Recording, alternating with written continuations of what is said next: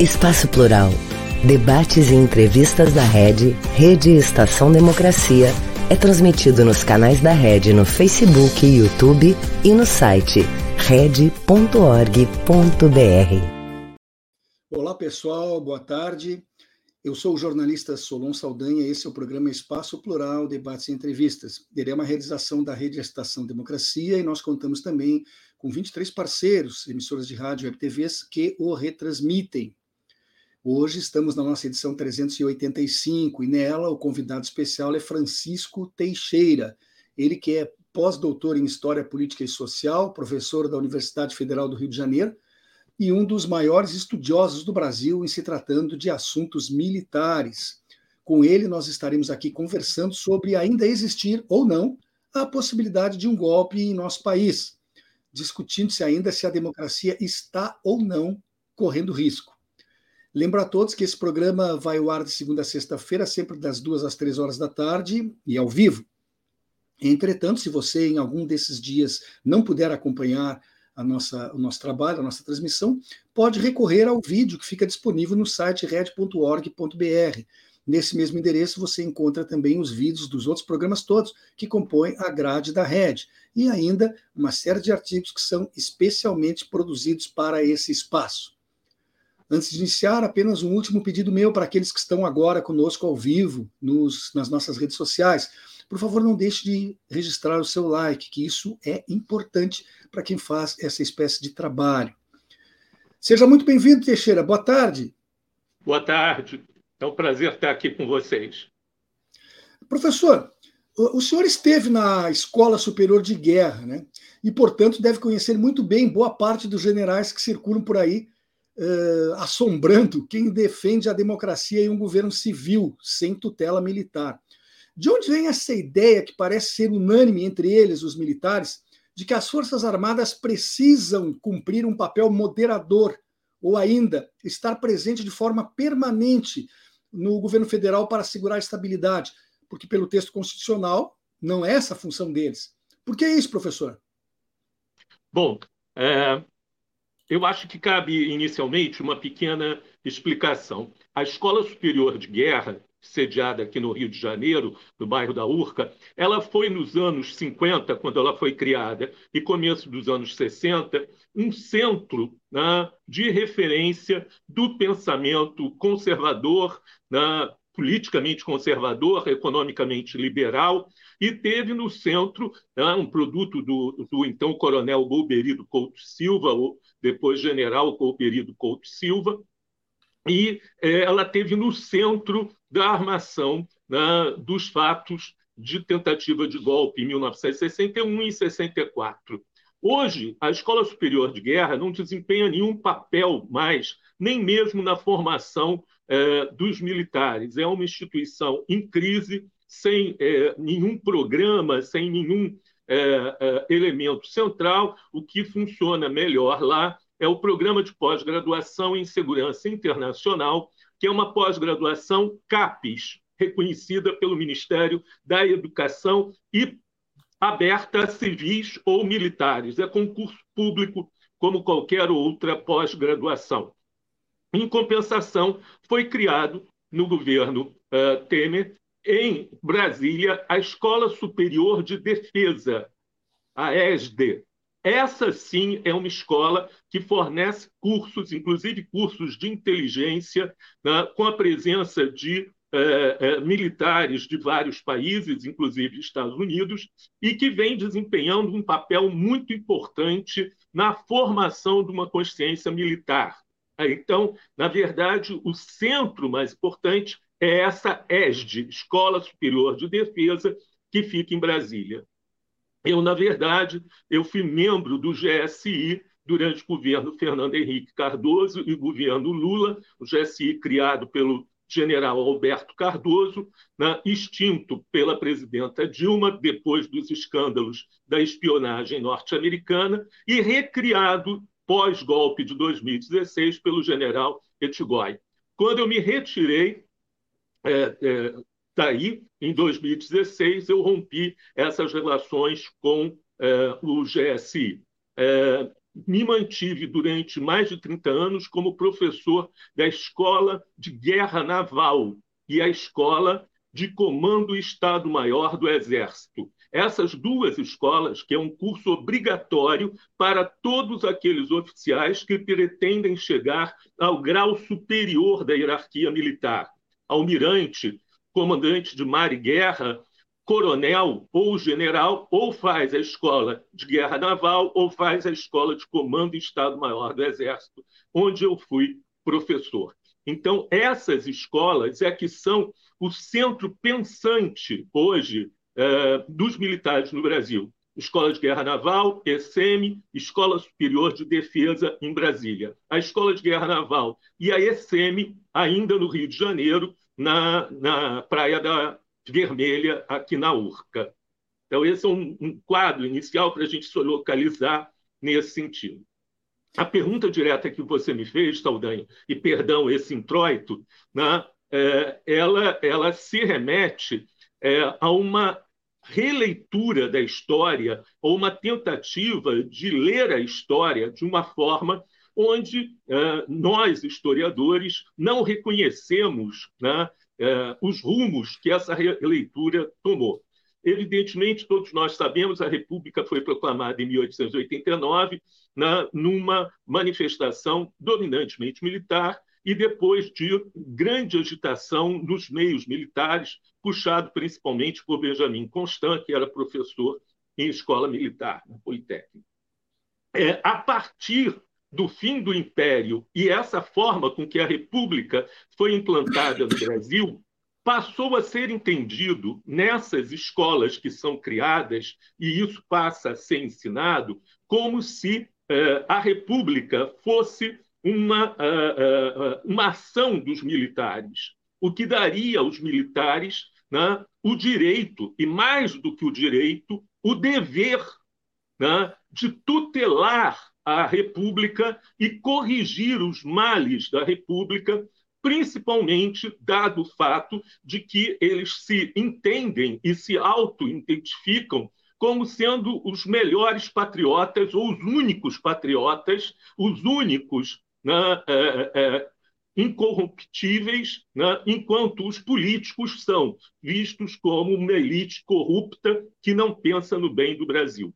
Então, essa origem que muitos colegas chamam de um golpe militar, a República como um golpe militar, permitiria né, essa noção de tutela sobre a República. O império decaído uh, o Império do Brasil, ele tinha quatro poderes, ao contrário do que é normal em todos os outros regimes. Poder legislativo no parlamento, poder uh, judiciário nos tribunais, o poder executivo, que era dado ao ministro do Império, que fazia o papel de primeiro-ministro do Império do Brasil.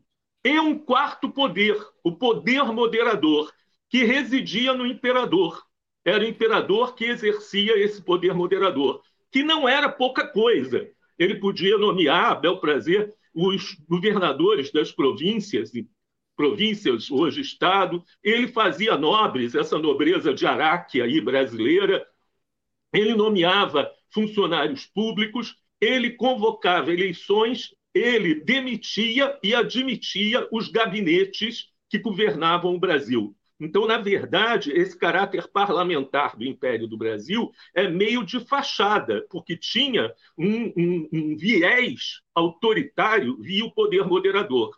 A Constituição Republicana, primeira, e todas elas daí em diante, de 1891, a primeira Constituição Republicana do Brasil, não reconhece mais a existência do poder moderador. Mas, ideologicamente, os militares acreditam que esse poder moderador que era exercido pelo imperador passou a ser exercido por eles, por eles serem os autores, aspas, da República. É, chega a ser estranho lhe ouvir falar sobre a questão dos, dos militares acreditarem que corrupção é uma, uma qualidade negativa, vamos dizer assim, se é que é possível dar esse termo, dos civis, enquanto eles são incorruptíveis. Daí eu ficava lembrando, enquanto o senhor falava, professor, do, de casos recentes como a compra de Viagra, próteses penianas, leite condensado, superfaturamento em compras, cabide de empregos. Uh, há uma cegueira uh, ou é proposital que essas coisas não são reparadas?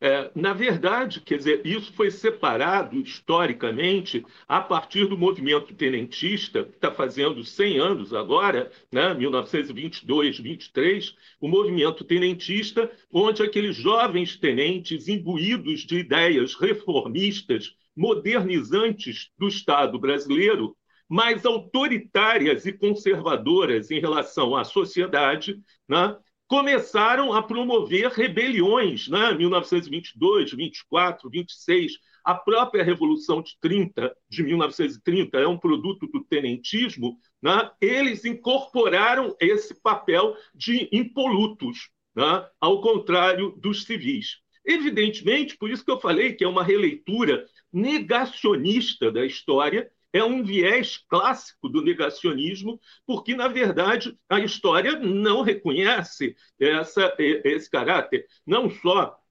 historicamente, vários militares envolveram-se em escândalos, escândalos políticos, escândalos de empreguismo, de é, patrimonialismo, etc., como escândalos de incompetência administrativa como o nosso é, conhecido general Pazuello, com seus 700 mil mortos, campanha contra a vacina e o terror do massacre que aconteceu em Manaus. Né? Então, a incompetência não é, de maneira alguma, atributo de é, é, um, um Estado profissional ou uma categoria profissional. O senhor citou antes, na sua primeira resposta, Golberido Couto e Silva. Na verdade, ele me parece, vamos ver se o senhor concorda com o meu posicionamento, um homem instruído acima da média, dentro da classe militar, mesmo sendo altamente conservador. Uh, os que depois o sucederam nessas escolas e nessa transmissão de conhecimento, entre aspas, entre os militares, provavelmente não estivessem à altura dele. Ou o senhor acha que eu estou errado nisso? Olha, é, a minha mãe, é, desculpe que eu vou falar agora, mas é uma relação que se mistura. A minha mãe é, teve dois encontros longos né, com o general é, Golbery. Ela foi é, alvo de 11 IPMs, né, foi caçada e exilada, Maria da Linhares. Né? É, então, nesse também historiadora. E então eu, eu, eu tenho a minha formação e minha consciência sobre os diálogos travados né, entre é, a minha família né, claro. e, e, o próprio Golbery. Ele era, acima de tudo, um homem com grande capacidade organizativa. Ele tinha uma cabeça organizativa, ele tinha uma cabeça capaz de montar. O SNI, o Serviço Nacional de Informações, é um produto né, é, de Golbery e Couto Silva. Né? Ele tinha uma grande cabeça, ele tinha uma capacidade de projetar o futuro, de entender e ler as tendências.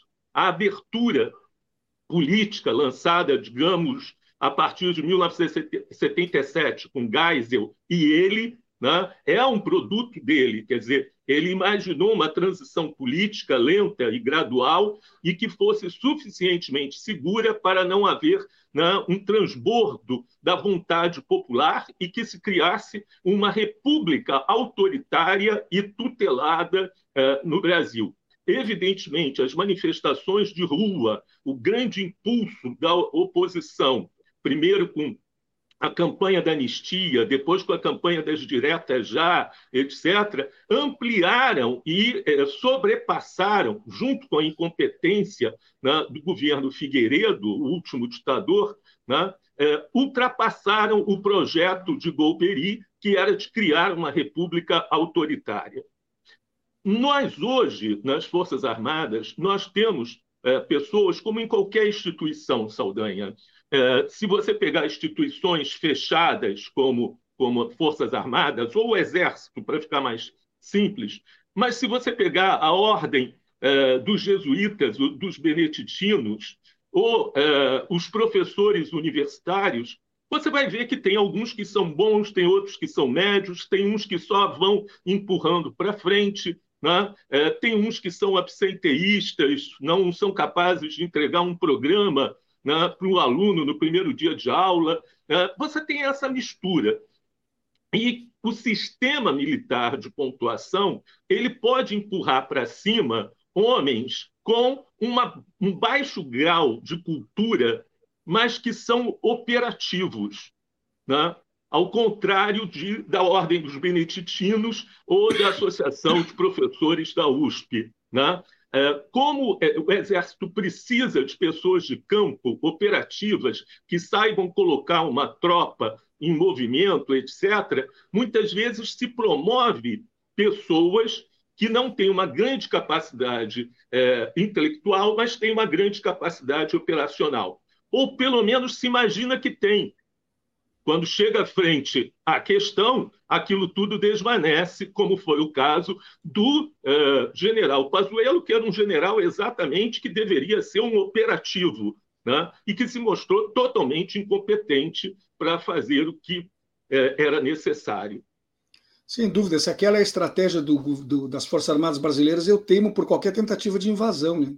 porque seria, seria um desastre. Né? E nos invadir pelo sul, eles protegeriam o norte ou vice-versa. Uh, professor. Esse, esse, só, só um ponto interessante. Quer dizer, numa dinâmica de guerra, numa dinâmica que, que as coisas aconteçam, tem duas saídas. Ou você utiliza né, o que você construiu e vai caminhando inevitavelmente para o desastre, como foi a França na Segunda Guerra Mundial, é, a chamada estranha derrota, uma França com é, é, um exército monstruoso, com a segunda marinha do mundo, com carros de combate de ponta, com aviação de ponta, que repete na, na Segunda Guerra Mundial a lógica da Primeira Guerra Mundial, já estudada e sabida pelos alemães. Ou então você elimina toda essa canga de incompetência e traz de baixo, no meio da refrega, né, o que tem de novo, que foi o que Napoleão fez. Os generais de Napoleão tinham, em média, 30 anos. Alguns foram generais aos 27 anos de idade. E isso deu, durante longo tempo, capacidade de Napoleão fazer uma revolução em assuntos militares. Falando em revolução, eu queria discutir alguma coisa com o senhor a respeito do 8 de janeiro, aquela tentativa de golpe que nós enfrentamos.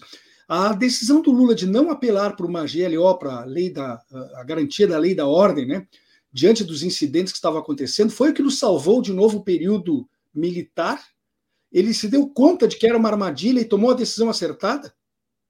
Sem dúvida nenhuma. Foi desde o dia 7 que as coisas estavam absolutamente claras que iam acontecer. Infelizmente, apenas o GSI não tinha essa, essa informação, ou se tinha, não utilizou como deveria utilizar. Né? E a coisa cresceu, e ao longo do dia 8 se tornou claro que se tratava de um modelo que nós chamamos de insurreição fascista, como foi a marcha sobre Roma em eh, 1922, como foi mais tarde né, eh, os incidentes da Praça Maidan, em Kiev, que derrubou o governo eleito na, na Ucrânia, como foi em La Paz, em 2019, como foi em 21, no Capitólio. A ideia é transformar a situação política né, numa situação incontrolável, que obrigue uma intervenção militar em nome da ordem, né, do restabelecimento da ordem. É, tudo estava preparado nessa direção. No meio da tarde em diante, né, quando Tivemos um travamento na transmissão do professor Chico Teixeira, que está falando conosco desde o Rio de Janeiro. Esperamos que ó, solucione com rapidez para que se continue tendo a oportunidade de ouvi-lo com todo o seu conhecimento e a sua lucidez. Na hipótese de não retornar de imediato, vamos ter que chamar um intervalo. Acho que essa é a melhor saída. Babton, por favor, vamos antecipar o intervalo. E se a produção puder entrar em contato com o professor, peça que ele entra outra vez, saia e entra outra vez, restabelecendo a conexão conosco. Então, o intervalo, dois minutos, estaremos de volta. Um país sem serviço público, sem concurso público, dependendo de nomeações políticas. Já imaginou? É o que pode acontecer com a aprovação da reforma administrativa. A Durga Sindical, em defesa dos professores e da educação pública e de qualidade. Educar não é somente fazer prédio. Prédio não ensina ninguém. Quem ensina é o professor. O governo tem que entender isso. Na escola nós somos um só. Seja professor, seja funcionário, o reajuste tem que ser igual para todos. Meu básico é 657 reais. O que a gente está pedindo é o mínimo de respeito. É para ter comida no prato. Eu dei a minha vida pela educação, valorização e respeito. É para os que estão na escola e também para quem já está aposentado. CEPERS, a luta pela educação é de todos nós. Estou falando de uma cooperativa de crédito, conhece? Sim. Você movimenta sua conta como no banco, mas não é banco. E tem crédito se eu precisar e na padaria também. Ah. E que o resultado é dividido entre todos. E você pode investir com segurança. Sim, é simples. A Cressol tem tudo isso. Lá, ganhar é para todos. E se eu quiser cooperar? É simples. Vem junto! Cressol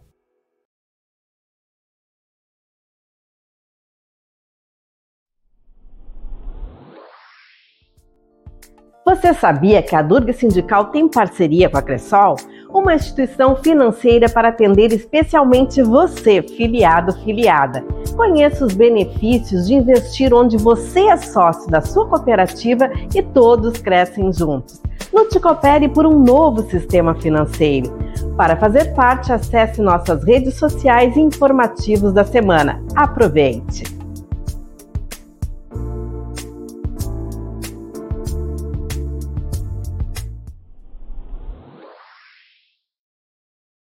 Voltamos com o programa Espaço Plural Debates e Entrevistas, uma realização da Rede Estação Democracia com uma série de emissoras de rádio e televisão eh, da web, que são nossas parceiras e o retransmitem.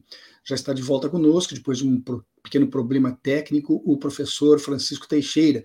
Ele que é pós-doutor em História Política e Social, professor da Universidade Federal do Rio de Janeiro e um dos maiores estudiosos no Brasil sobre assuntos militares. Professor, antes da queda, o senhor estava conversando conosco a respeito da decisão de Lula que entende como acertada, no sentido de não apelar para uma GLO uh, com a crise de 8 de janeiro. Se puder continuar com, o seu, com as suas colocações, por favor, faça isso. Exatamente. Quando, quando começou o finalzinho da tarde e o ministro Flávio Dino teve a no...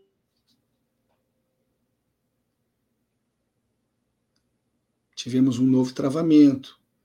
É uma pena, não sei o que, está acontecendo, mas a tecnologia que nos une nos afasta. Dependemos da internet, e como a internet no nosso país não é exatamente aquilo que precisaríamos que fosse, Poção corremos esse é risco. Brasil? É, a, a, sua internet segue travando, professor. Vamos é, ver se. Eu, tava, eu, eu tive aula hoje de manhã, pela coisa estava bem. Agora, é, mas... de repente, é. acontece essas coisas. Mas vamos, né? vamos torcer para que a sorte nos acompanhe a partir de agora. Eu acho vamos que eu lá. não posso falar em algumas palavras-chave. Quem sabe palavras-chave que quando eu falo, cai. O problema são os algoritmos, professor. Os é, algoritmos nos é. vigiam e nos derrubam. A ditadura né, dessas big techs. Mas vamos lá. Quer dizer, é, se compreendeu no final do própria tarde de 8 de janeiro que a dimensão dos é, acontecimentos era muito grande e que visava claramente um golpe de Estado, né, imobilizando o governo. Né? É, lembremos que meses antes, de forma contínua e massiva, né, tinham pessoas na rua, e não eram poucas, pedindo intervenção militar já pedindo intervenção militar constitucional, pedindo a aplicação do artigo 142 da Constituição, que prevê a intervenção militar via GLO. Tá? Nesse sentido, é, o grupo reunido pelo ministro Flávio Dino, em especial né, o Ricardo Capelli e o advogado o Adi Damus, né, expuseram foram algumas pessoas foram consultadas, etc., e expuseram ao ministro que, de fato, já havia um sistema, já havia um é, é, é mecanismo né, praticamente pronto para fazer uma GLO e que isso tiraria né, é, todo o poder de Lula, né, do governo Lula, do próprio Ministério da Justiça, né, é, da Polícia Federal, né, em favor dos militares. E, nesse sentido, ficou muito claro que havia uma armadilha montada ali. Né? Isso é muito importante, Saldanha, porque a gente tem que ver né, duas coisas aqui. As ligações, as conexões daquelas 20 mil pessoas quebrando Brasília com outras instituições, com instituições e com aparelhos do próprio Estado brasileiro. E, em segundo lugar, se fala muito em Brasília e nos acontecimentos em Brasília, mas naquele momento, 16 torres de alta tensão né, transmitindo energia, inclusive de Itaipu para São Paulo, né, foram dinamitadas. Foram dinamitadas. É, uma multidão tentou invadir a refinaria Duque de Caxias, no Rio de Janeiro, e uma refinaria em São Paulo. E vários bloqueios de estradas aconteceram no Paraná, São Paulo, Mato Grosso, Goiás e Rio de Janeiro. Havia um projeto de paralisar o país, de levar o país a uma situação de paralisia e de caos. Não era apenas aquilo que estava acontecendo, apenas já foi é, é, terrivelmente brutal o que acontecia em Brasília, mas era um projeto geral nesse sentido. A decisão de usar os, o, o, artigo 136 do Estado de Defesa, com, que permite a intervenção federal, ela foi fundamental. E se escolheu como interventor federal o Ricardo Capelli, aqui para nós, atualmente está sendo chamado de Bombril, tem mil e uma utilidades, né? é, se escolheu o Ricardo Capelli, que não é militar, não é delegado de polícia, não é da Polícia Federal, não é da Polícia Rodoviária Federal. Né? Todas essas instituições, naquele momento, estavam claramente comprometidas, de uma forma ou de outra, com o golpe que estava em curso. Não se tinha garantias né, de que um interventor saindo da Polícia Rodoviária Federal, da Polícia Federal ou do Exército fosse capaz, ou da própria PM do Distrito Federal, fosse capaz de se sujeitar à Constituição e à ordem democrática. A escolha de um civil, o Ricardo Capelli é jornalista, né, foi fundamental e é um rompimento né, com a tradição de intervenção federal para a recuperação da ordem na República. Supondo-se que o golpe tivesse tido sucesso no dia 8 de janeiro, o senhor acredita que Bolsonaro seria reconduzido ou ele estaria tão descartado pelos militares como foi pelas urnas? Olha, é, eu acredito que a ideia geral era impedir a continuidade do governo Lula, era declarar Lula como né, é, incapaz de manter a ordem né, e, nesse sentido, num espaço muito curto de tempo, né, chamar a novas eleições. Lembremos que o 8 de janeiro não aconteceu num céu azul. Né? Quer dizer, já em 7 de setembro de eh, 2021, Bolsonaro tinha reunido multidões em Brasília e em São Paulo para anunciar que não ia mais obedecer às ordens do Supremo, às decisões do Supremo Tribunal Federal. Né? É, no dia 30 de outubro de 2022, no segundo turno, o ministro da Justiça dele, o governo do Distrito Federal e é, forças, né, cada vez a gente descobre mais, inclusive no parlamento brasileiro, estavam prontas a fazer uma intervenção no Superior Tribunal Eleitoral para anular o resultado das eleições. Em seguida, no dia 12 de dezembro, né, do ano passado, há um levante né, desse chamado acampamento patriótico, e isso é outro aspecto, né? o, o fascismo ele deprava, prostitui o idioma, né?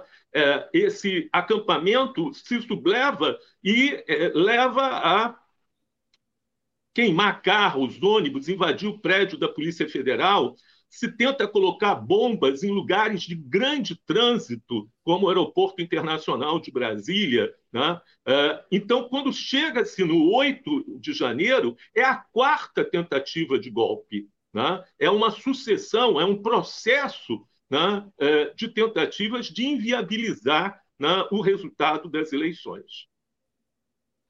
Mas então o senhor acha que a, questão não era a volta de Bolsonaro, era simplesmente o afastamento de Lula. Ele seria esquecido pelos militares. Não, com o afastamento de Lula e convocação de eleições, né, poderia acontecer é, proclamar o segundo colocado como vencedor, ou então ele concorrer a eleições manipuladas sob um Estado né, em guarda militar e policial que daria vitória a Bolsonaro. Sim, até porque ele não teria Lula como seu uh, adversário. E, e sem a, a, presença de Lula e todo o seu carisma, com aquela diferença estreita que aconteceu, possivelmente ele teria a vitória, mesmo que as eleições não fossem manipuladas. É, e se você declara o primeiro é, colocado, antes dele cumprir sequer seis meses de mandato, como incapaz de continuar, né, é possível que tenha uma decisão da justiça né, já manipulada né, é, para é, chamar o segundo colocado. O, senhor o que não é previsto na Constituição, Sim. mas essa altura da situação. Não é previsto, mas é bastante provável. Uh, o senhor trabalhou no Gabinete de Segurança Institucional da Presidência da República, o, o GSI, né? desde o surgimento dele lá no governo de Fernando Henrique Cardoso, eu creio, Fernando até Henrique. não muito tempo atrás. Qual é, a real, qual é a real importância dele? E desde quando a palavra segurança tem que ser sinônima de presença militar? Olha, é, há uma discussão aqui, inclusive sobre a continuidade da existência ou não do GSI, que me parece um pouco equivocada. Né? É, eu tive é, no GSI todos esses anos, né? me retirei com o golpe de 2016, né? E a questão da segurança pessoal do presidente, deslocamento, é, avião, essa coisa toda, é algo absolutamente lateral para o GSI não era algo, havia um grupo é, é, de logística só para fazer isso, que mandava a, a, a, o grupo que ia antes na frente para examinar hotel, para examinar avião, para fazer tudo isso. Isso era uma coisa absolutamente lateral. O GSI ele foi criado como um núcleo de previsão né, e preempção de crises. Né? Para é, assessorar diretamente o presidente da República no caso de crises. Então, ele funcionava como se fosse uma pizza. Tinha um grupo que é, é, lidava, por exemplo, com crise climática, o outro lidava com crise hídrica, o outro com pandemias, outro com criminalidade urbana, outro com é, crises e guerras internacionais. Né? Era, é, a cada 15 dias, os grupos se reuniam, faziam parecer que tinha que ser em duas páginas, em linguagem direta, limpa, que era entregue ao presidente da República. O presidente da República estava recebendo, claro, se havia uma emergência, aquilo era o tema que era então tratado. E era feito é, por civis, quer dizer, é, o pedaço da pizza que me cabia, a mim e a outras pessoas, era, por exemplo, a Amazônia né, era ter uma visão e as possibilidades de crise, inclusive mineração, populações indígenas, etc., é, questão fundiária, na Amazônia. Né. Tinha ao meu lado, trabalhando comigo, a minha ex-professora né, é, de geografia é, humana regional, a maior especialista do mundo em cobertura vegetal em floresta úmida, a professora Berta Becker. Né? Uh, estava lá comigo, por exemplo, o professor Domício Proença, da COP, né, do Rio de Janeiro. Estava lá o professor Paulo Vicentini, da URGS, né, lá de Porto Alegre. Estava lá a professora Lia Amaral, né, uh, especialista em recursos hídricos. Né. Estavam lá.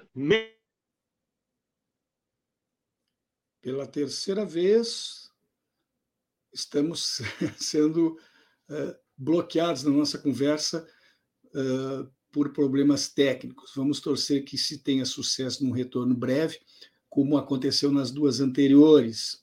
o professor Chico Teixeira, da Universidade Federal do Rio de Janeiro, estava expondo nesse momento para nós como se compunha e se comportava e que tarefas cumpria o, o, o Gabinete de Segurança Institucional da Presidência da República, do qual ele fez parte desde o início do governo Fernando Henrique Cardoso até o momento em que Dilma Rousseff foi afastada da presidência da é. República. Professor, vamos lá, vamos ver se retorna. O professor Francisco Teixeira é pós-doutor em História Política e Social, pela, é, trabalha como, como docente na Universidade Federal do Rio de Janeiro. Era esse eu, o tipo de reunião que se faz.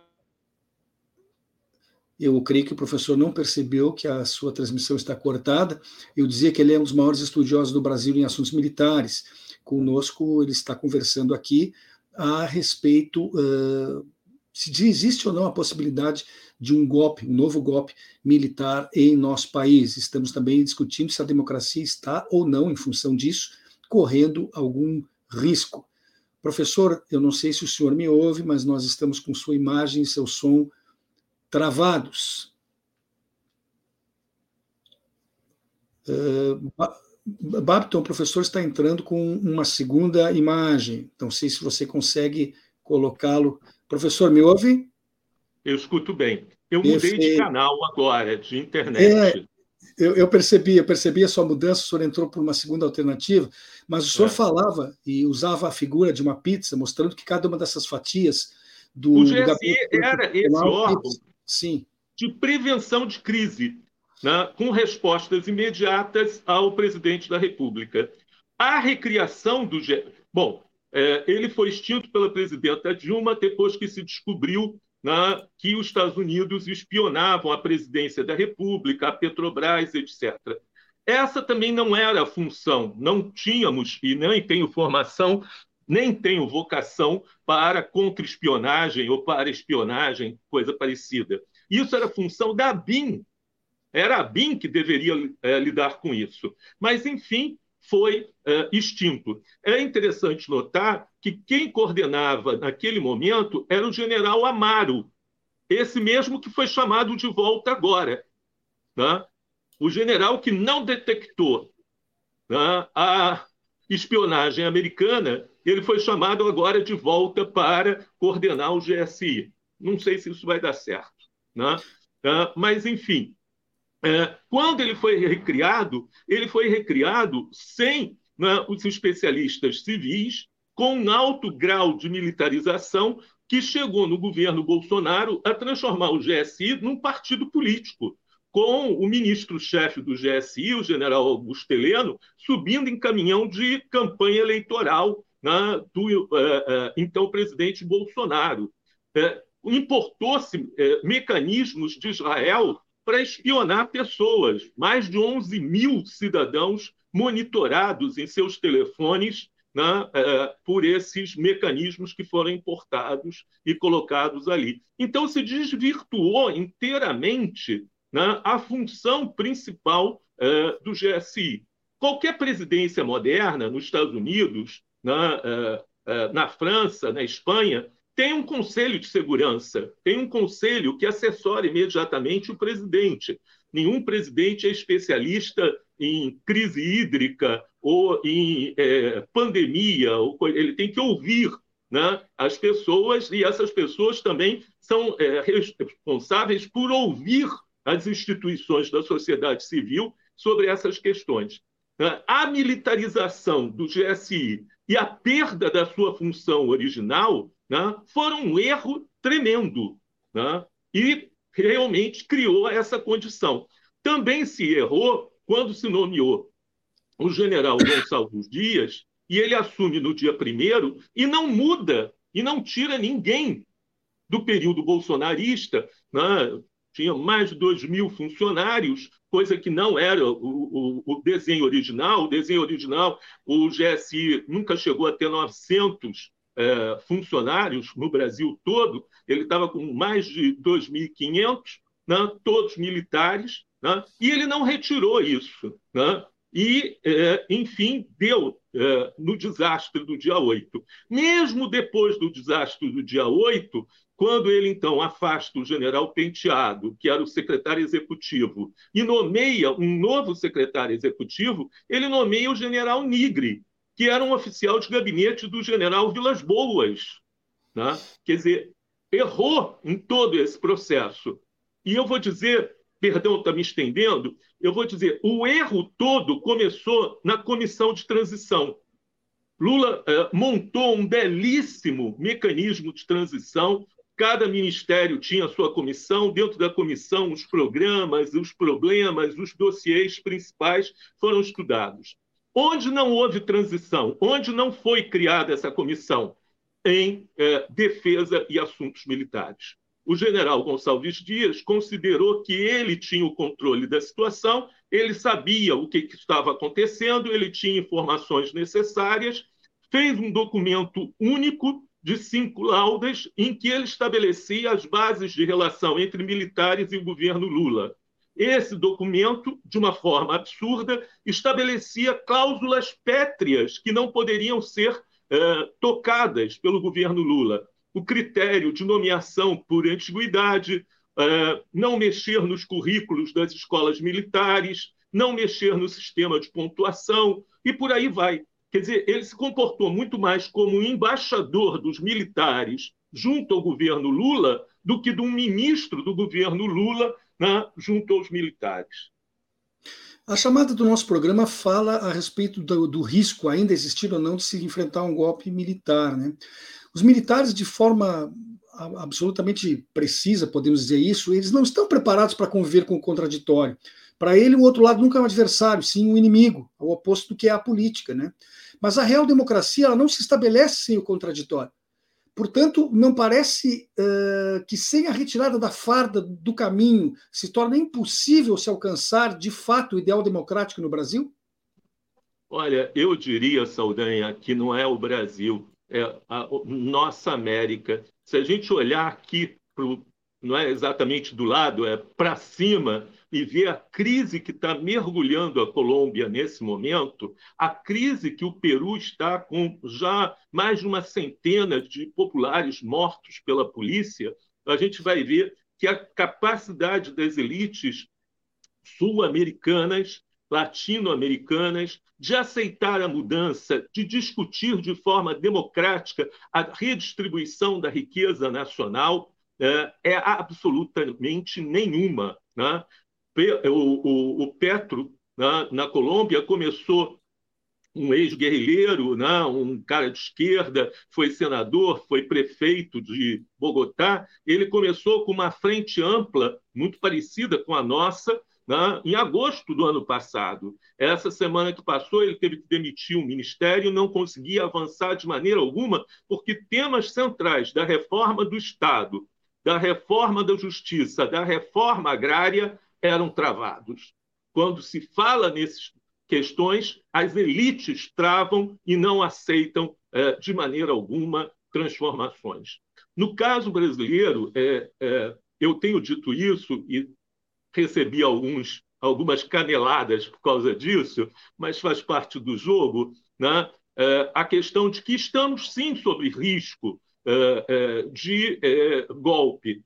Agora temos que prestar atenção, né? já teve alguém que disse que a história não se repete, ou quando se repete, se repete como farsa, corrigiu outro alguém, né? É, é, não é o golpe de 64, não é o golpe de blindados ocupando as ruas. Há um novo modelo de golpe, do qual Brasília, Capitólio, La Paz são exemplos muito claros, para exigir, aí sim, no segundo momento, o estabelecimento de um regime autoritário para garantir a ordem. Né? Não, não, não vamos olhar para frente via o retrovisor 64 permanece para o bolsonarismo como um ideal, como utopia. Mas o caminho para chegar lá não vai ser o mesmo né? É, que é, foi é, feito em 1961, 62, 63. Embora aquele clima de agitação, de permanente é, é, murmuração, de permanente medo, né, esteja sendo criado nesse momento. É só a gente ver a questão, por exemplo, da escola pública. Né? É, a gente tem hoje mais de 200 pessoas presas, né? presas por é, atentados e ameaças às escolas. Um é, bom amigo que trabalha com tráfego na internet mostrou que tem 200 nós de internet produzindo fake news sobre escolas, sobre violência na escola. Né? Nós vemos a paralisia, a tentativa de paralisia do governo dentro dos próprios gabinetes né, da República, começando pelo Banco Central, né, que está numa guerra decidida para que não se crie as condições para gerar emprego e renda dentro do Brasil. Veja a abertura da CPI contra o MST. Né? Eles tentaram abrir uma, uma CPI do 8 de janeiro e viram que virou um tiro no pé. Aí imediatamente partiram para a CPI contra o MST. Né? O ministro da Agricultura é, é, fazendo eco né, a essa reunião, a essa sagrada é, família, né, o Tarcísio, Bolsonaro e Zema, lá na AgriShow, aí em São Paulo, né, ameaçando o MST. Né? Ameaçar o MST, ameaçar o único movimento social vivo hoje no Brasil. O único movimento social que aponta para o bem-estar num país de 33 milhões de famintos e 45 milhões de pessoas na insegurança alimentar. Né? Quer dizer, sobre isso não há uma palavra. Não há uma CPI da fome no Brasil, mas há uma CPI agora do MST. Por que é tão difícil assim se encontrar eh, dentro das Forças Armadas militares de carreira que não tenham um viés político de direita para que ocupem posições chaves dentro das Forças Armadas, considerando que o povo brasileiro optou desta vez nas eleições por um caminho de centro-esquerda. Porque não existe ninguém dentro das Forças Armadas que possa, de fato, estar alinhado com esta outra visão de mundo?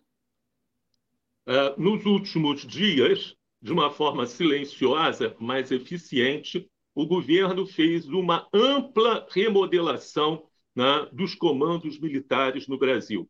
Todos os comandos militares foram mudados. Né? uh, exceto o Comando Militar do Leste, com sede aqui no Rio de Janeiro, né, que foi o único que permaneceu o mesmo comandante, o mesmo general. Todos os outros foram mudados. Com a mudança dos comandos, muda os departamentos. Departamento pessoal, departamento de operações terrestres, departamento eh, de, de, recursos e compras, que também são generais. Ao todo, eh, 72 comandos foram exonerados e novos 72 estão, uh, nesse momento, já deve estar completada a nomeação, já deve estar aí. Né? Isso deu um refresco, isso deu um ar novo né, a esse processo. Isso já deveria ter sido feito, isso já deveria ter sido colocado em prática. Demorou demais. Né? Mas, de qualquer forma, foi feito agora e foi feito de forma né, eh, bem sistêmica. Agora, continuam, por insistência do ministro José Múcio Monteiro, e ainda né, com o diagnóstico do general Gonçalves Dias, de gradualismo. Vamos mexer mais gradualisticamente para não criar na marola, né, é, se optou por nomeações a partir do princípio da antiguidade.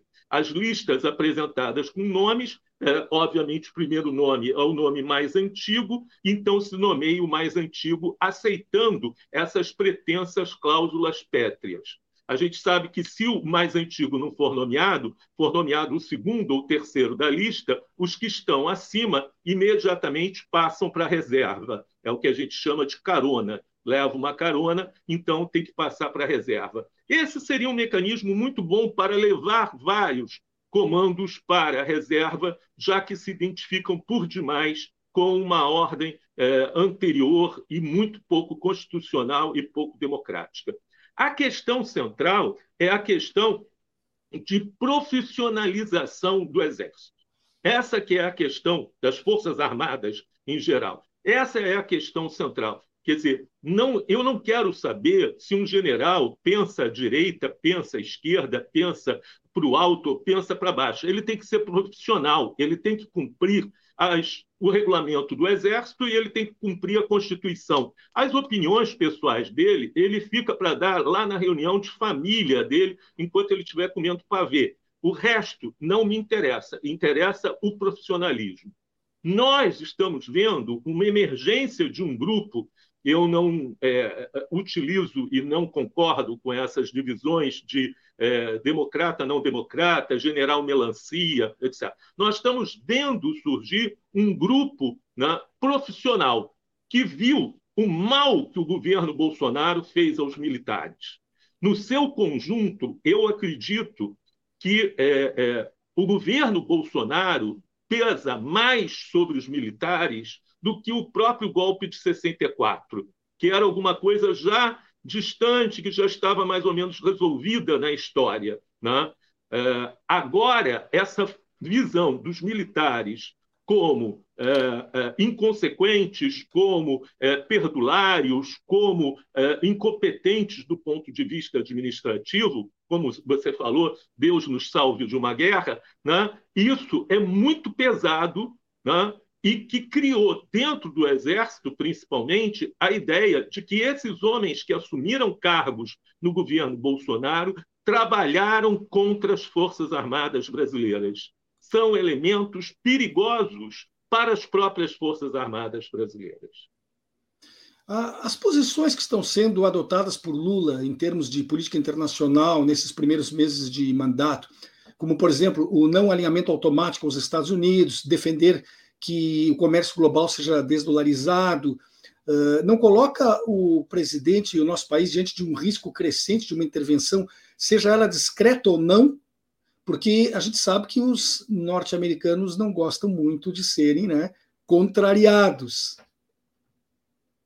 É, nós estamos vivendo um momento mundial muito diferente daquele é, da redemocratização é, em 1988 ou mesmo do governo Lula a partir de 2002 é, em diante. É, essa noção de Guerra Fria 2.0, né, ela é muito enganosa. Não há nenhuma disputa de sistemas ideológicos, econômicos e sociais no mundo hoje como havia durante a Guerra Fria. Né? A China não está exportando modelo algum para ninguém. Né? Ela está querendo é, é, bens para garantir a sua segurança alimentar, a sua segurança energética. O que a gente vê hoje é a pura disputa de grandes potências. Né? Aquilo que um grande autor chamou de ascensão e queda das grandes potências. A gente está no meio desse processo e a gente está vendo que algumas potências estão emergindo, que é o caso da China, e outras estão sentindo perdas muito grandes nesse processo.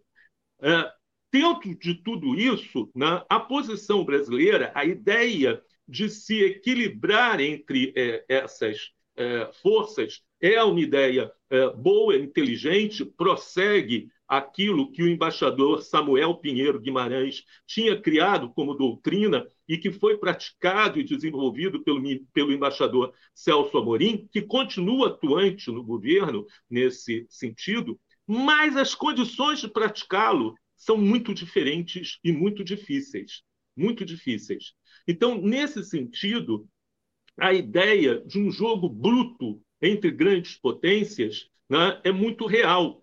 E quando o Brasil se envolve com a ideia de que pode fazer acordos mutuamente benéficos, como um país como a China, que é o principal adversário americano, ele é visto, ele passa a ser visto como um adversário.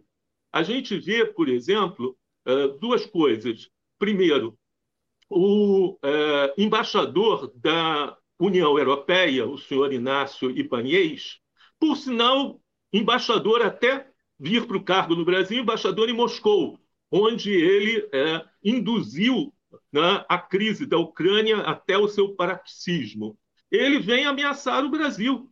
Né? As declarações seguidas do senhor Ibanez aqui são ameaçadoras, são de não fazer acordo, não ter acordo na Mercosul, União Europeia, que o Brasil tem que escolher um lugar. Né? E é muito interessante, ele foi fazer uma visita, esteve na CNN uma semana antes da uh, uh, divulgação do vídeo uh, do GSI. São coincidências. Mas a outra questão central é a desdolarização do comércio. Essa atinge né, centralmente os Estados Unidos. Né? Quer dizer, o dólar e as transações mundiais em dólar, as reservas mundiais em dólar, né, elas representam um imposto que o mundo paga aos Estados Unidos. Toda vez que nós movimentamos dólares, nós é, reforçamos o caixa americano e pagamos as instituições financeiras, bancárias americanas pelo uso do dólar. Né? O dólar é um custo a mais nas transações internacionais que funcionam como imposto, né? que mantém essa moeda forte, mantém essa moeda muito acima de qualquer possibilidade de lastro e que faz com que, com essa moeda, os Estados Unidos possam manter um padrão de vida para a sua população muito acima daquilo que seria né, o padrão de vida esperado né, da economia e das diferentes formas econômicas dentro dos Estados Unidos. Ou seja, o uso do dólar serve para a manutenção, inclusive, não só da hegemonia americana mundial, mas do arranjo social interno nos Estados Unidos. Ora, quando se diz que vai se abandonar o dólar, é esse, esse edifício inteiro que é colocado sob risco. E mais ainda, quando o Brasil diz que, bem, a gente pode levar isso para dentro do Mercosul, já se falou até num austral, uma moeda né, dentro do Mercosul. Só, só um parêntese aqui. É, a moeda ela tem várias funções.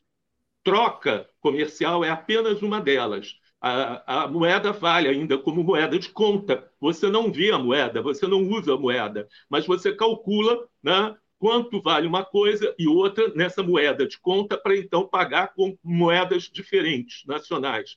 Ela serve de reserva, ela serve para entesouramento, ela serve para investimento. Então, não é abandonar o dólar em sua totalidade, mas nas transações comerciais, o que já é um golpe muito grande. Né? E diminuir o peso dela nas reservas, comprando cestas de moedas variadas e comprando ouro né, para garantir essas reservas, coisa que a Rússia fez, que a França está fazendo, a China está fazendo nesse, nesse sentido. Então, essa mudança de moeda, se ela atinge um grupo de países como o Mercosul e funciona, ela poderá vir a ser querida né, no mesmo sentido dentro dos BRICS. Né? E aí você já está falando de 30% da economia mundial. Né? Aí a situação se torna realmente afrontosa para os Estados Unidos. A, a evidente adesão de militares eh, ligados ao governo anterior, né, uh, permitindo incentivando os acampamentos que aconteceram no entorno dos quartéis, ela ficará impune? Ou o senhor acredita que os generais que gestaram isso terminarão sendo responsabilizados? Olha, eh, eu tive em acampamento no Rio de Janeiro e lá em Brasília. Eu encontrei vários ex-alunos meus, né? é, da reserva e da ativa. Isso não poderia ter acontecido. Nós sabemos que, por exemplo, o acampamento de Brasília, na Praça dos Cristais, tinha, usava o QG como retaguarda, inclusive para água, para uso de serviços, energia, coisas desse tipo. Né? Então, isso, é, isso tem que ser apurado. É, eu escrevi um livro sobre o 8 é, de janeiro, né? E nesse livro eu levanto uma questão que a mim me continua perturbando enormemente. Eu diria que o 8 de janeiro tem três pilares, três pernas. Uma perna são aquelas 20 mil pessoas que foram mobilizadas e levadas para Brasília, financiados por empresários, principalmente do agronegócio e áreas afins. A segunda perna é o governo do Distrito Federal, através do secretário de Justiça, do Distrito Federal, Anderson Torres, né, que desmobilizou a PM, desmobilizou todo mundo e, é, acima de tudo, né, é, fez com que a PM, inclusive, desse apoio, é, é, é, é protegesse, guiasse né, os manifestantes em depredar as três sedes do poder. Né? Notemos aqui que o, o então quase ministro da Justiça Flávio Dino, quase ministro da Justiça, porque ele, é, ele, ainda não tinha começado o governo. Ele já estava indicado, já estava trabalhando, mas não tinha começado o governo Lula. Ele tinha advertido ao governador Ibanez Rocha para não nomear o Anderson Torres porque eles consideravam Anderson Torres uma figura antidemocrática envolvida né, em transações absolutamente conspirativas com o governo Bolsonaro. E o ministro Dino, ou quase ministro Dino, ele tinha autoridades para falar isso, porque uma coisa que às vezes as pessoas não sabem, né, a segurança, toda a segurança do Distrito Federal é pago pelo governo federal, inclusive os salários da PM do Distrito Federal.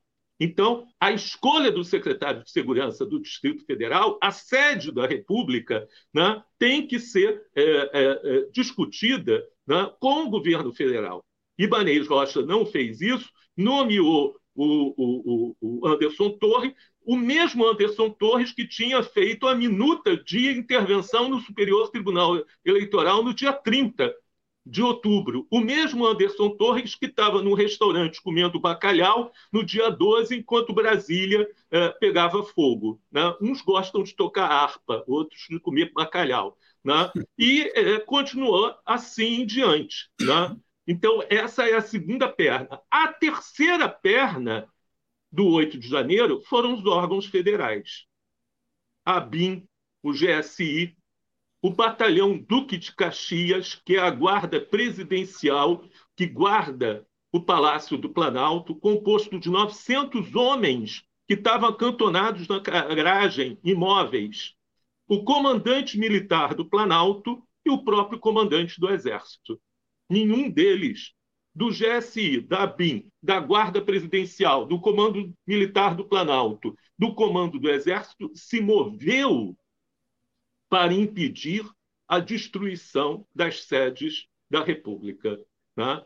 Quer dizer, o que a gente vê na apuração, até surgir os vídeos né, do GSI, no escândalo da CNN, é que eh, as investigações caminhavam muito rapidamente sobre essa multidão né, de eh, depredadores e sobre o Anderson Torres. Mas a terceira perna estava escondida. Inclusive, né, é, o fato de que ter, houve um movimento nacional. Quer dizer, que deu os inquéritos sobre é, os ataques à bomba contra as torres de alta tensão? Por que, que isso não está apenso ao, ao, ao processo de atividades, ao inquérito de atividades antidemocráticas? Quem fez a perícia técnica desse explosivo? E mais do que o explosivo, os detonadores. Porque se é TNT, pode ter sido roubado numa pedreira qualquer. Mas se for explosivo plástico, aí não pode. O uso é de outra natureza. E o detonador, o detonador é um elemento de assinatura de um ataque terrorista. Por que, que esses uh, uh, exames, essa perícia não foi feita, não está anexa lá ao processo. Né? Então, essas são perguntas que eh, são ainda, eh, permanecem ainda sem respostas. Professor, o nosso tempo se esgotou. Eu gostaria de agradecer muito pela sua presença, pela entrevista que nos foi concedida.